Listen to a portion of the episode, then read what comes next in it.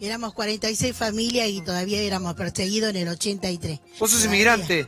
Yo soy una de las personas de, de las 46 familias. ¿Cuál es tu origen? Eh, yo, salteña.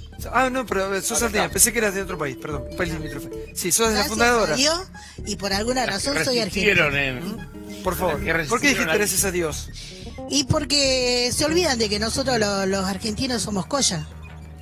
¿Cómo, cómo? Eh, sí, porque no, no es que acá está bien, hubo muchos inmigrantes y hoy no, la Argentina no sé quiénes somos argentinos, pero nosotros los salteños, los jujeños de alguna manera, ¿Se sienten somos este marginados por muchos que dicen, ¿ustedes de qué de qué país son? ¿Se olvidaron cómo eran los argentinos? Éramos indios, éramos colla. Somos colla, colla.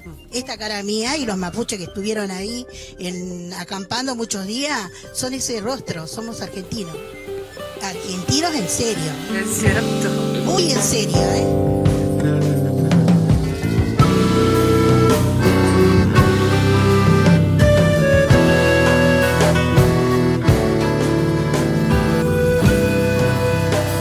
Periódico El Colla. Hoy en homenaje a Bárbara Cruz.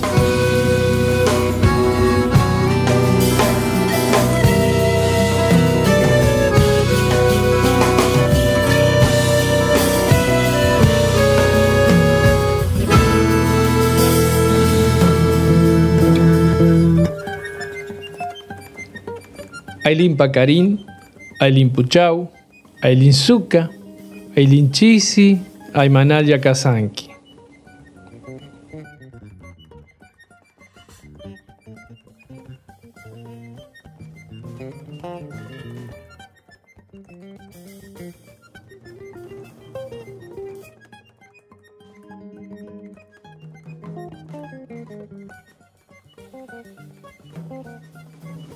Barbarita Cruz fue docente, ceramista, coplera, pintora y escritora.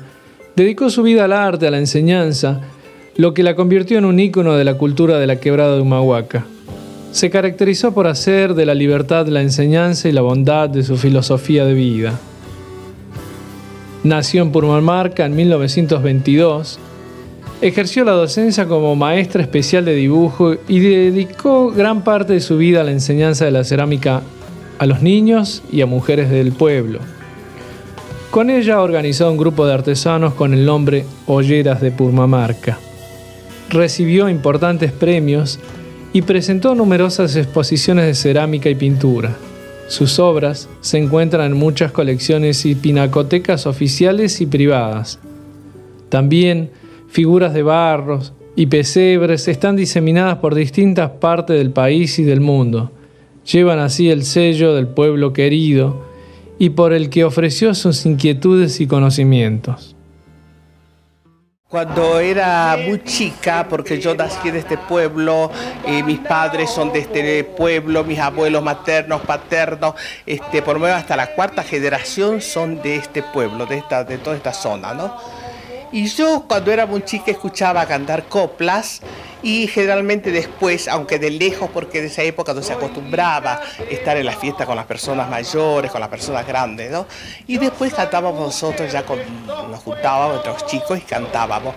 Bueno, a los cinco años nos fuimos a Jujuy, nos tuvimos que ir con mis hermanos porque teníamos que ir a la escuela, nos fuimos del todo allá. Escribo muchas coplas, pero nunca me gusta firmarlas, porque la copla, al firmarla, como cualquier otro cualquier otra rama de artesanía, de danza, de lo que fuera, una vez que tiene la firma, ya pasa a ser, digamos así, no pasa a ser una cosa auténtica, no pasa a ser folclore, tiene que ser anónimo, porque ya viene a ser un patrimonio del pueblo. Barbarita nació en Purmamarca, en la provincia de Jujuy, en Argentina, en una familia de 10 hermanos. Estudió en San Salvador de Jujuy, que es la capital de la provincia.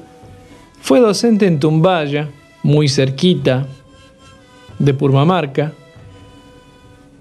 En la capital de la provincia, en la escuela Stevens, ahí creó el taller de pintura José Antonio Terry.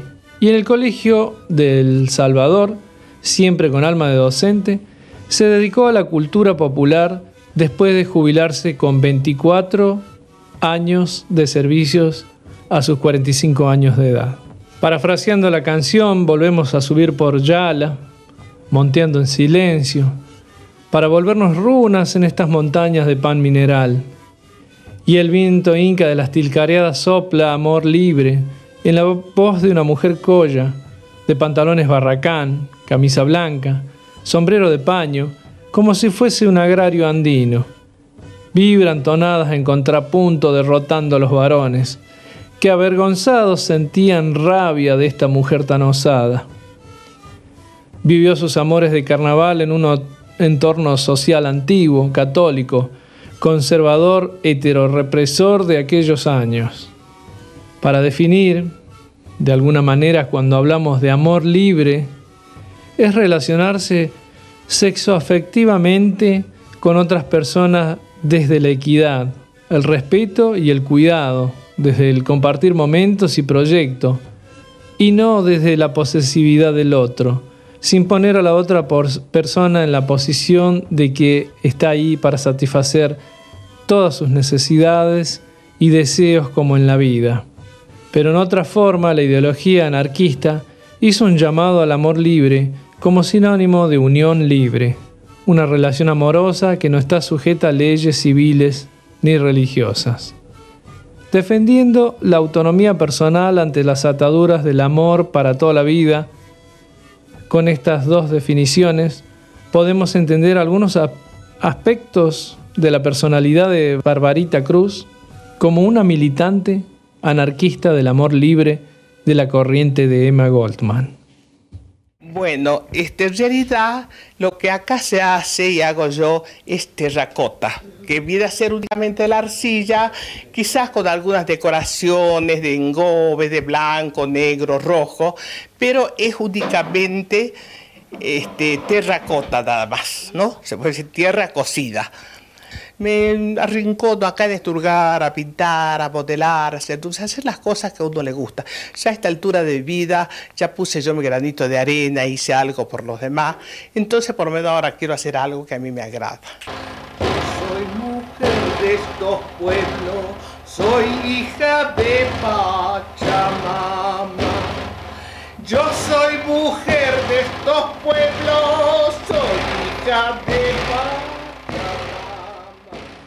No existen fuentes seguras ni datos para rastrear, solamente chismeríos de pueblo y algunos historiadores clandestinos sostienen que Barbarita tenía amistad con algunas mujeres anarquistas que habían llegado acompañando a sus maridos en la construcción de los altos hornos Apla, los ingenios y el ferrocarril.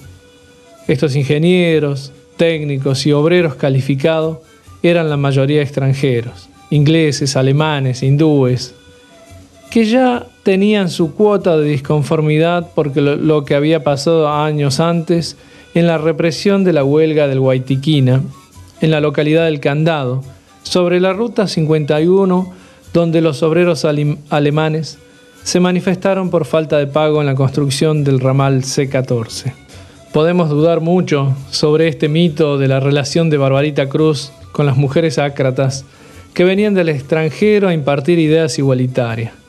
Siempre hay dudas sobre la relación de los ácratas del noroeste argentino. Recordemos la Sociedad de Resistencias de Obreras de la Aguja, la primera expresión sobre las luchas de las anarquistas salteñas. Sería una manera de demostrar que sí había acercamientos de las diferentes divulgaciones anarquistas, de agrupaciones, de relaciones transnacionales del anarquismo andino que fundaban bases en Bolivia, como lo explica la doctora Ivana Margarucci, la migración y el intercambio de divulgadores de ideas de todo el país era constante desde 1903 de la visita de Anderson Pacheco en La Quiaca o los mítines de Bianchi en Campo Quijano los acercamientos estaban. Había algo de eso que lo escribe el antropólogo Pablo Coso en el libro Presencia A en el noroeste argentino. Conclusión, estamos ante una coplera que canta cosas de Emma Goldman, o podría ser también al revés, que Emma Goldman cantara coplas de Barbarita. Lo cierto es que hasta el año 2016, que muere Barbarita a los 92 años, nadie se preguntó por qué una mujer andina cantaba coplas anarquistas.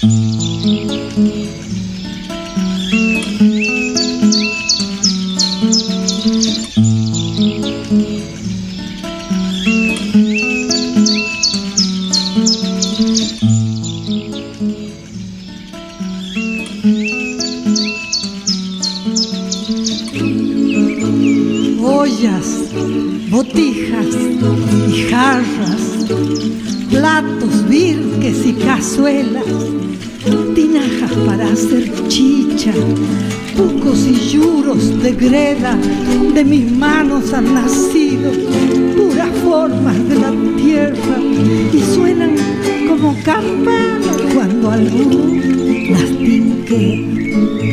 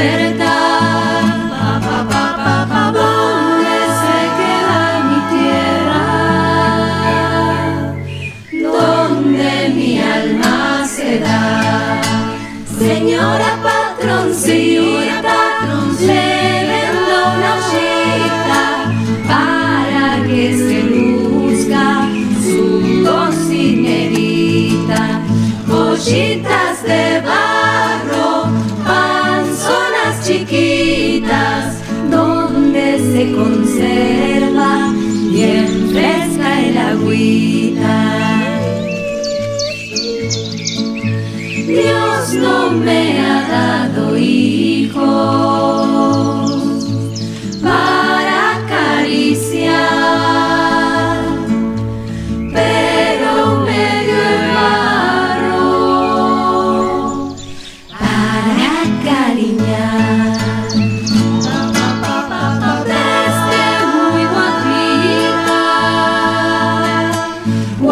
marchita que de